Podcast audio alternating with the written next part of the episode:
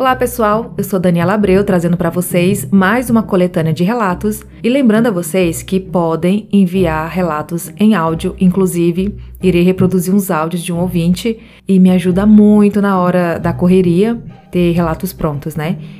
Os relatos em áudio eu recebo no Telegram, mas antes de enviar, é importante vocês falarem comigo antes para eu passar algumas orientações. E também, caso você queira ser apoiador financeiro do podcast, aqui no link abaixo do episódio tem o site do Apoia-se, né? O link do Apoia-se apoia.se barra assustadoramente. Você pode contribuir a partir de cinco reais mensais ou através do Pix, que é o assustadoramente outlook.com e agradeço também aos apoiadores. Os nomes estão aqui abaixo do episódio. Muito obrigada a vocês que apoiam o podcast e também as pessoas que fazem Pix. Muito obrigada, pessoal. E vamos para os relatos de hoje. A visita. Antes de iniciar esse relato, é necessário uma breve contextualização. Meus tios são pessoas extremamente céticas, sem qualquer tipo de espiritualidade. Nunca demonstraram qualquer sentimento ou atitude de reverência ao que consideramos sagrado. Tudo isso foi transmitido para suas duas filhas, as minhas primas. Além dessa falta de espiritualidade, elas foram criadas de uma forma muito restrita a amigos e atividades que toda criança ou adolescente costuma vivenciar. A criação delas passou pelo medo excessivo de pessoas e situações, sempre amedrontadas e desconfiadas de tudo e de todos. A casa, que foi construída pelo meu tio e onde eles moram até hoje, tem um aspecto muito sombrio. Câmeras de segurança por todos os lados, principalmente na área externa. Quem vê de fora não consegue enxergar nada da casa, devido aos portões serem completamente fechados. Apenas em um ambiente da casa entra a luz do dia que é o corredor externo que faz ligação com as janelas dos quartos. Os muros ao redor da casa são muito altos e esse corredor recebe uma grade como teto. Ocorreu um fato por volta de três anos atrás. Em um domingo de muito calor, eu estava entediado e resolvi visitar as minhas primas, tomar um sorvete com elas, conversar ou algo do tipo. Fui em meu carro com um som bem alto, como de costume. Chegando na frente da casa delas, buzinei para que pudesse me ouvir e sair. Porém, como a casa era muito fechada, ninguém saiu e eu tive que descer do carro. Desliguei o som e, chegando ao portão, observei por uma pequena fresta que a TV da sala estava ligada em um volume muito alto. Chamei por diversas vezes, mas ninguém saiu. Tentei ligar e uma delas me enviou mensagem dizendo que não poderia falar comigo naquele momento porque estava fazendo uma prova na faculdade. O fato é que ela estava na faculdade. Aproveitei para perguntar sobre a irmã mais nova e meus tios se estavam na casa. Ela me disse que quando saiu para a faculdade, eles ficaram assistindo a um filme. Imaginei que estariam dormindo e que esqueceram a TV ligada.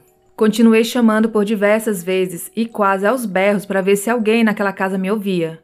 Alguns vizinhos até saíram devido ao barulho que eu estava fazendo. Um deles supôs que não havia ninguém em casa, mas eu disse a ele que a TV estava ligada e que dava para escutar do portão de tão alto que estava. Eu não queria voltar para casa, queria vê-las e continuei chamando, até que olhei novamente pela fresta do portão social e vi a minha prima mais nova se levantar do sofá, que fica embaixo da janela, e seguir em direção à cozinha. Tive a impressão de que ela falava com alguém do outro lado da sala. Então comecei a chamar e bater no portão, mas me pareceu que ela não podia me ouvir, por mais que eu fizesse a maior barulheira lá na frente da casa deles. Passado alguns minutos, recebi uma mensagem da minha prima que estava na faculdade. Abri a mensagem e havia uma foto dos meus tios com a minha prima mais nova. Estavam em uma chácara de um casal de conhecidos deles. Na foto estavam em uma piscina brincando e sorridentes. Na hora, aquela mensagem não fazia sentido para mim, pois eu tinha visto a minha prima na sala. Voltei para casa meio atônito, sem entender o que tinha acontecido. Peguei meu celular e liguei para minha mãe para contar o que havia acontecido, pois não queria acreditar que eles não estivessem na casa. E no mesmo instante, a minha mãe confirmou que havia falado com a minha tia algumas horas antes e que realmente eles estavam em uma chácara que ainda por cima era em outra cidade. No final daquele dia, a minha tia me ligou dizendo que o vizinho lhe havia informado sobre a presença de um rapaz chamando no portão. Ela olhou na câmera e me viu, Logo perguntei se a minha prima mais nova havia ficado em casa, e para minha surpresa, ela respondeu que não. Todos estavam nessa chácara, com exceção da minha prima mais velha que tinha compromisso na faculdade. Perguntei a ela o porquê da TV ficar ligada e ela me disse que é para que ninguém pense que a casa está vazia. Assim pode evitar assaltos. Passado alguns dias, conversando com a minha mãe, contei a ela sobre o que vi naquele domingo, na casa dos meus tios, e reforcei que tudo que vi era real. Havia alguém naquela sala e tenho certeza que era minha prima mais nova. Em seguida, a minha mãe me contou que, em um final de semana, meus tios estavam viajando e receberam uma notificação do sensor da câmera da garagem da casa. Era minha prima mais velha chegando, desceu do carro e logo atrás dela havia uma moça loira que a acompanhou até a porta do corredor lateral da casa. No mesmo instante, a minha tia ligou para ela e a questionou sobre quem seria tal moça, pois eles não gostavam que minhas primas levassem amigos para dentro de casa na ausência deles. Minha prima congelou dos pés à cabeça e respondeu que não havia ninguém com ela, pois havia chegado sozinha em casa. Bom, esse foi meu relato, espero que gostem, já que tenho vários outros como esse que, e que enviarei em outras ocasiões. Recebi esse relato no Telegram, foi enviado pelo Wesley de Marília, São Paulo. E olha, Wesley, até metade desse relato, eu pensei seriamente que seus tios não estavam querendo receber visitas, porque quem nunca se escondeu de visitas, né? Eu já me escondi. Cheguei até a pensar que a prima da faculdade estava dando cobertura, né? Sei lá, de repente ligaram, sei lá, e ela mandou mensagem. Enfim, foi um pensamento que eu tive. Bom, eu estranhei o fato dela ter saído para a faculdade e ter visto o pai né, os pais e a irmã assistindo o filme e depois eles estarem em outra cidade, em uma chácara. E também você não mencionou o horário, né? Mas eu acredito que era noite, porque você falou que chegou a pensar que eles estariam dormindo e que por isso não estava escutando né, o seu barulho. Outra coisa, eu acho que você se confundiu com relação ao dia, porque você começa falando que foi em um domingo que você foi visitar as suas primas e depois você fala que a sua prima estava fazendo prova na faculdade. Então, eu acredito que você se confundiu em relação ao dia. Bom, essas são as minhas observações. E pode enviar as outras histórias que você tiver, tá bom? Muito obrigada. Ah, e só mais uma coisa. Eu sempre abro aqui no Spotify, pelo menos no Spotify, uma caixa de perguntas. Então, se tiver alguma observação, Wesley, você pode escrever aqui na caixinha de perguntas algum esclarecimento para todos lerem, tá bom? E vocês também, pessoal, se vocês quiserem comentar sobre relatos, enfim, qualquer comentário, você pode deixar aqui na caixinha do Spotify.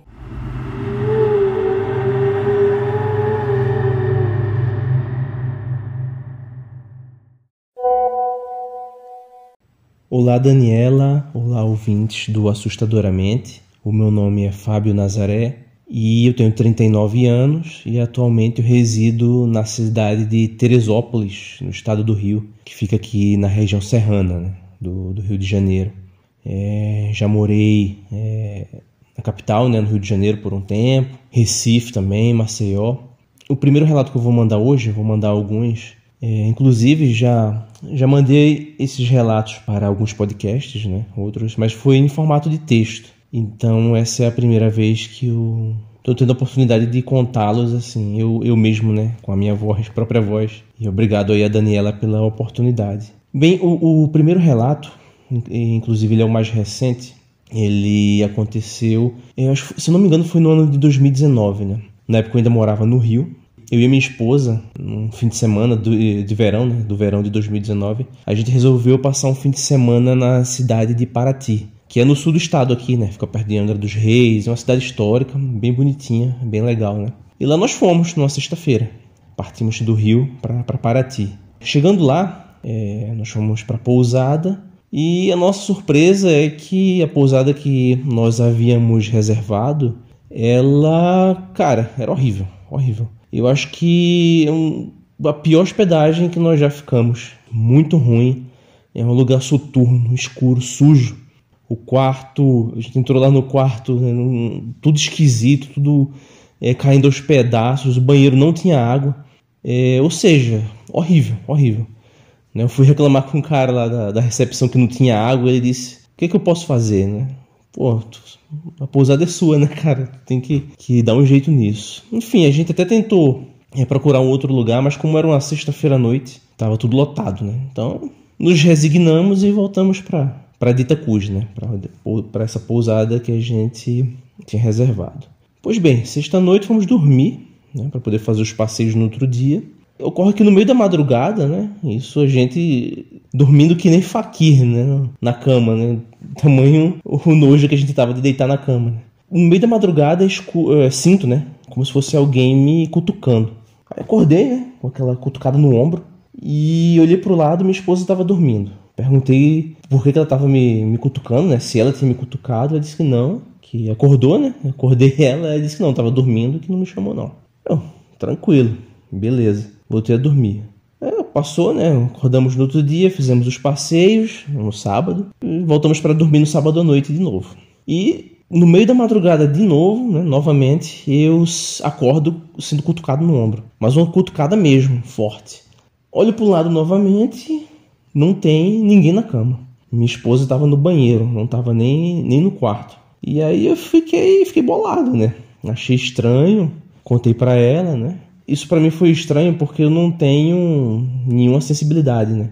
Também nunca acordei assim com, com esse tipo de sensação. Beleza, isso passou, né? E uns dias depois, eu até conversando, depois de voltar para o Rio, né? Conversando com um colega que segue, né, a doutrina espírita e tal, ele, ele disse: Olha, isso aí parece muito uma situação que, por exemplo, você está numa, numa projeção astral, algum espírito bom, algum eu não sei se pode chamar de mentor, né? algum, algum guia espiritual, né? para te livrar de algum perigo né? nesse momento de projeção, ele vai lá e te meio que te acorda. Né? Ou seja, ele é como se fosse um espírito te ajudando. Ele encarou dessa forma. Né? Aí eu não sei é, o que, vocês acham. Né? Também, um, uns dias depois, lendo comentários sobre essa, essa pousada, eu, eu li no, no TripAdvisor que um cara lá comentou que a, a pousada tinha energias muito negativas, né? O cara comentou isso na avaliação e, e de fato tem mesmo. Se alguém quiser, eu não vou dizer o nome, né, da pousada. Ela até mudou de nome agora recentemente, eu soube. Mas é uma pousada que fica ali perto da rodoviária lá de Paraty, né? Então, evitem pousadas próximas da rodoviária se forem visitar essa cidade algum dia.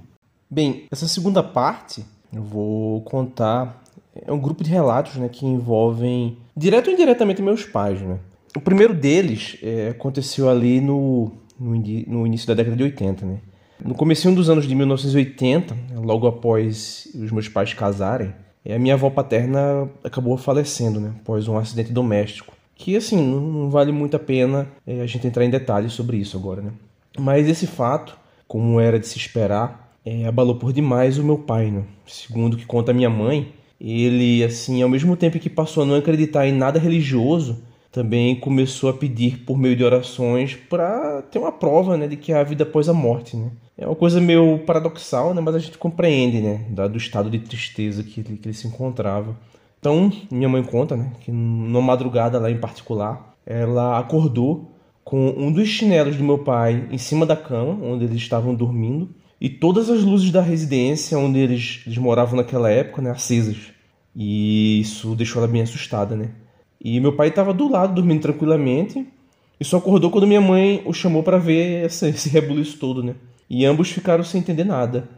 Aí, nessa época, eles ainda moravam sozinhos e nenhum dos dois possui histórico de sonambulismo, né? Assim, nem eu nem minha irmã tínhamos nascido ainda. Eu tenho uma irmã.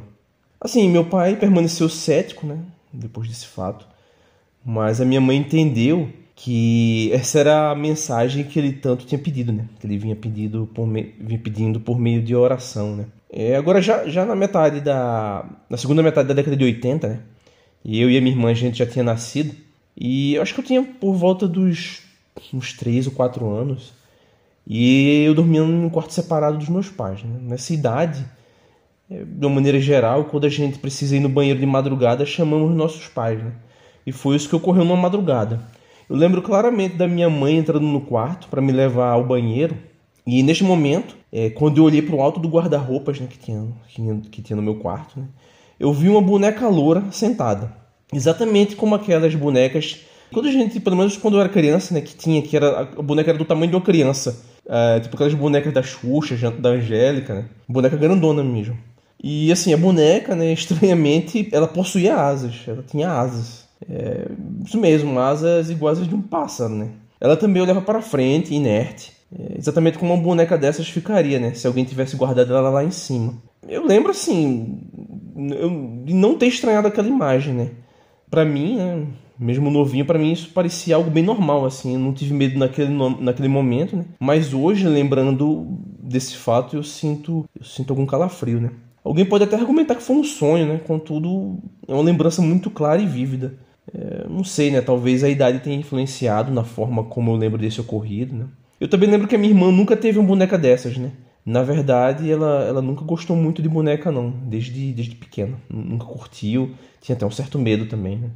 Esse próximo fato, ele aconteceu um pouco, um pouco mais tarde, né?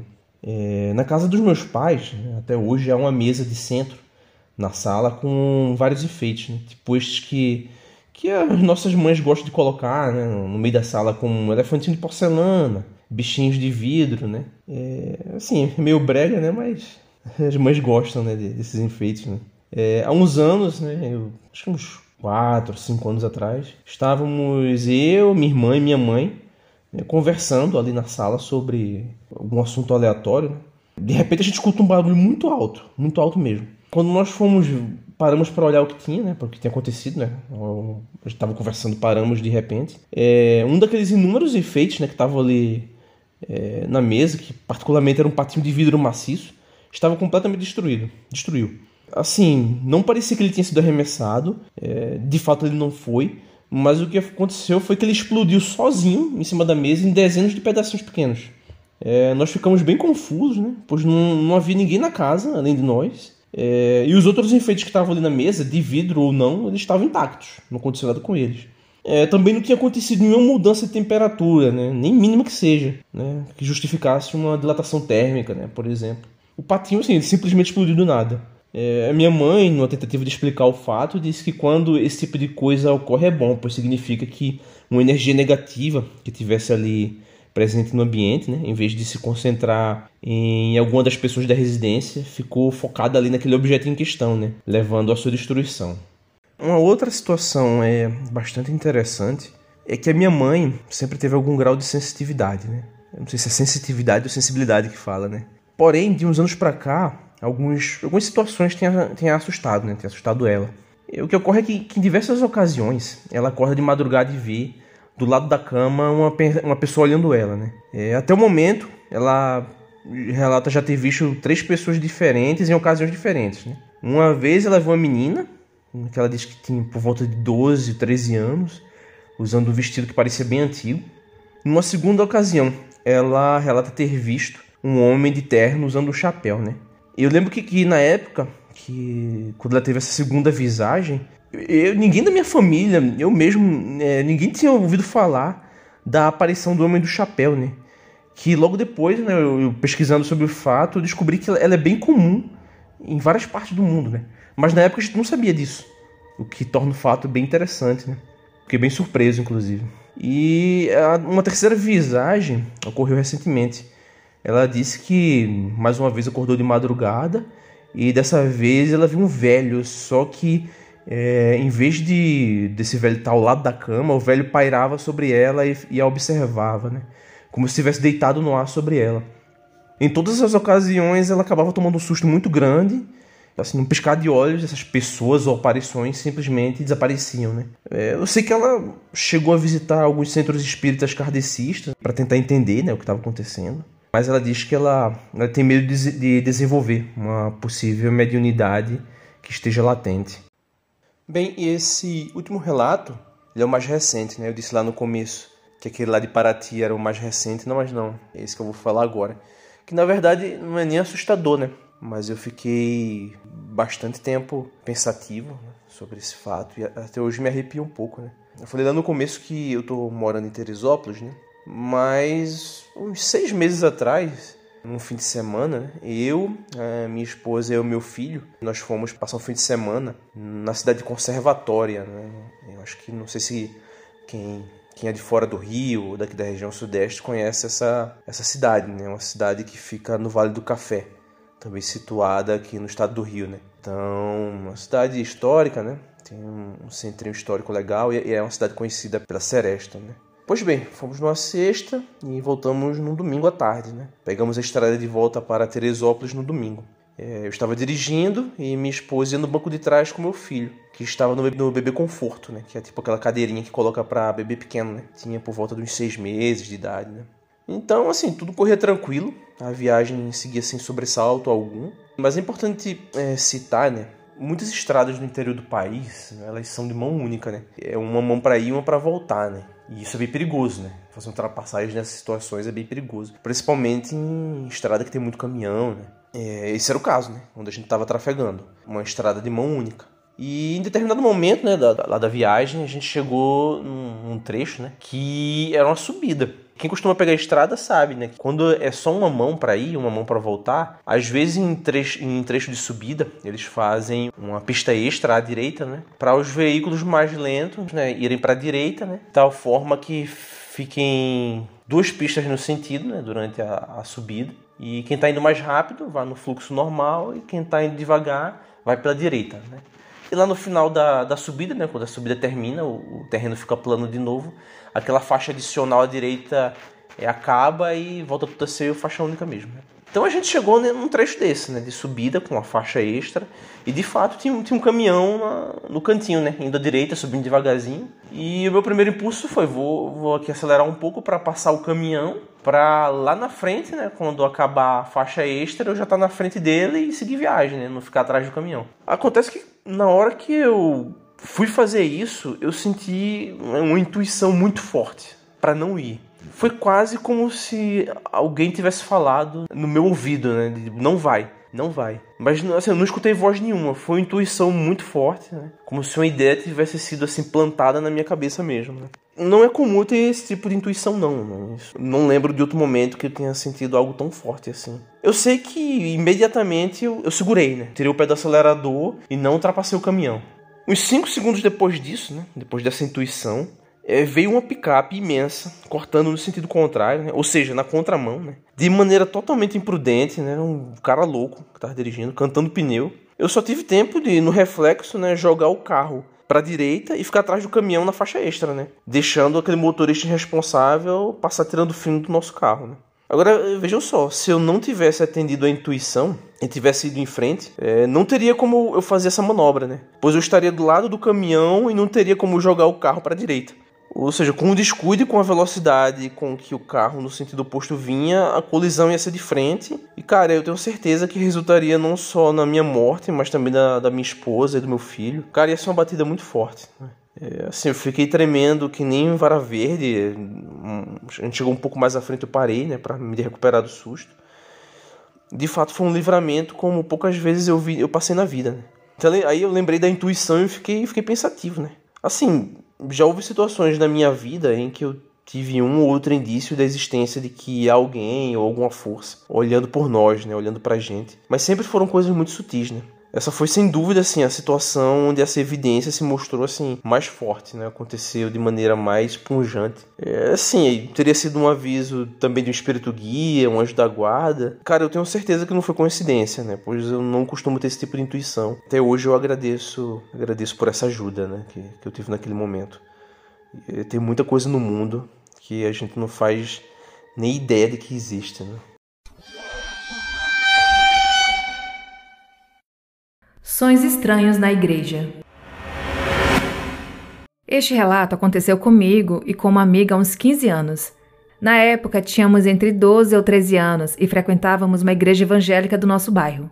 Naquele final de semana, haveria uma festividade para os jovens da nossa igreja. Sendo assim, os adolescentes e as crianças do bairro iriam participar de uma baladinha gospel, de gincanas, e depois teria tipo um acampamento dentro da igreja. Então, iríamos dormir por lá. Eu não era uma criança que saía muito, pois meus pais sempre foram muito rigorosos sobre eu sair sozinha.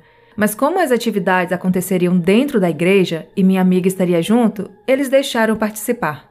Eu estava super ansiosa e animada, pois seria a primeira vez que eu dormiria fora de casa sem meus pais. Até então, estava tudo perfeito. Foi bem divertido. Por volta das 23 horas, colocamos os nossos colchões no meio da igreja e fomos dormir. Eu sempre tive o privilégio de conseguir dormir super rápido. Então, assim que eu deitei, eu apaguei. Porém, a minha amiga sofre muito com insônia e ela acabou ficando acordada por muito tempo. Por volta de duas, duas e meia da manhã, eu acordei com um cutucão e essa minha amiga me chamando: Maiara, você tá acordada? Respondi que estava, né? Pois ela me acordara. E então me perguntou: Você está ouvindo isso? Daí comecei a prestar atenção e ouvi aquilo. Era tipo um gemido de dor, como se fosse uma pessoa com uma dor tão intensa que não conseguia parar de lamentar. No início, eu ouvi bem baixinho e vinha do lado de fora da igreja, mas era bem perceptível que era um gemido de dor. Até hoje me arrepio só de lembrar. Minha amiga falou que estava ouvindo aquilo desde meia-noite e trinta, pois, como falei, ela sofre de insônia. E aquele gemido não parava. Às vezes ele ficava mais alto, mas não tão alto para acordar todos, e às vezes ficava bem baixinho. Até tentei minimizar a situação, pois sempre fui bem cética com relação ao sobrenatural, e falei para ela: deve ser apenas o caseiro da igreja e ele deve roncar muito alto. E ela dizia: Ninguém ronca desse jeito, Mayara, isso é um gemido. Ela disse que só me acordou porque estava com muita vontade de ir ao banheiro e não aguentava mais segurar o xixi. Porém, ela estava morrendo de medo de ir sozinha, e a abençoada tinha que acordar logo eu para ir junto com ela. Sem muita coragem para levantar, ficamos mais 30 minutos ouvindo aquela lamúria. Porém, ela não estava mais segurando. Então não teve jeito. Me tremendo toda, acabei levantando e chamando uma das monitoras da igreja para nos levar até o banheiro. E juro que quando acordamos a monitora, o gemido parou na hora. Saímos do salão, pois o banheiro ficava do lado de fora e não se ouvia mais o som de nada. Apenas um carro ou outro passando pela avenida de madrugada.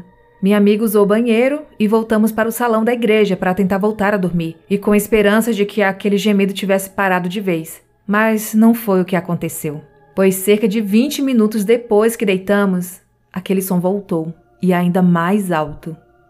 Minha amiga, por exaustão, acabou caindo no sono, Porém, eu não consegui mais dormir ouvindo aquilo. O meu ceticismo e coragem caiu por terra, pois não havia resposta racional para aquilo.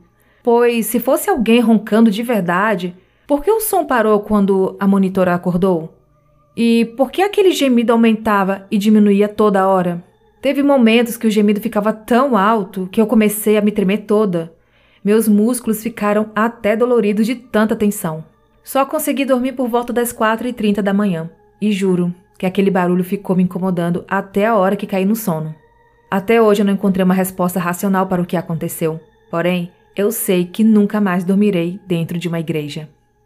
Recebi esse relato no e-mail, foi enviado pela Maiara de Mauá, São Paulo.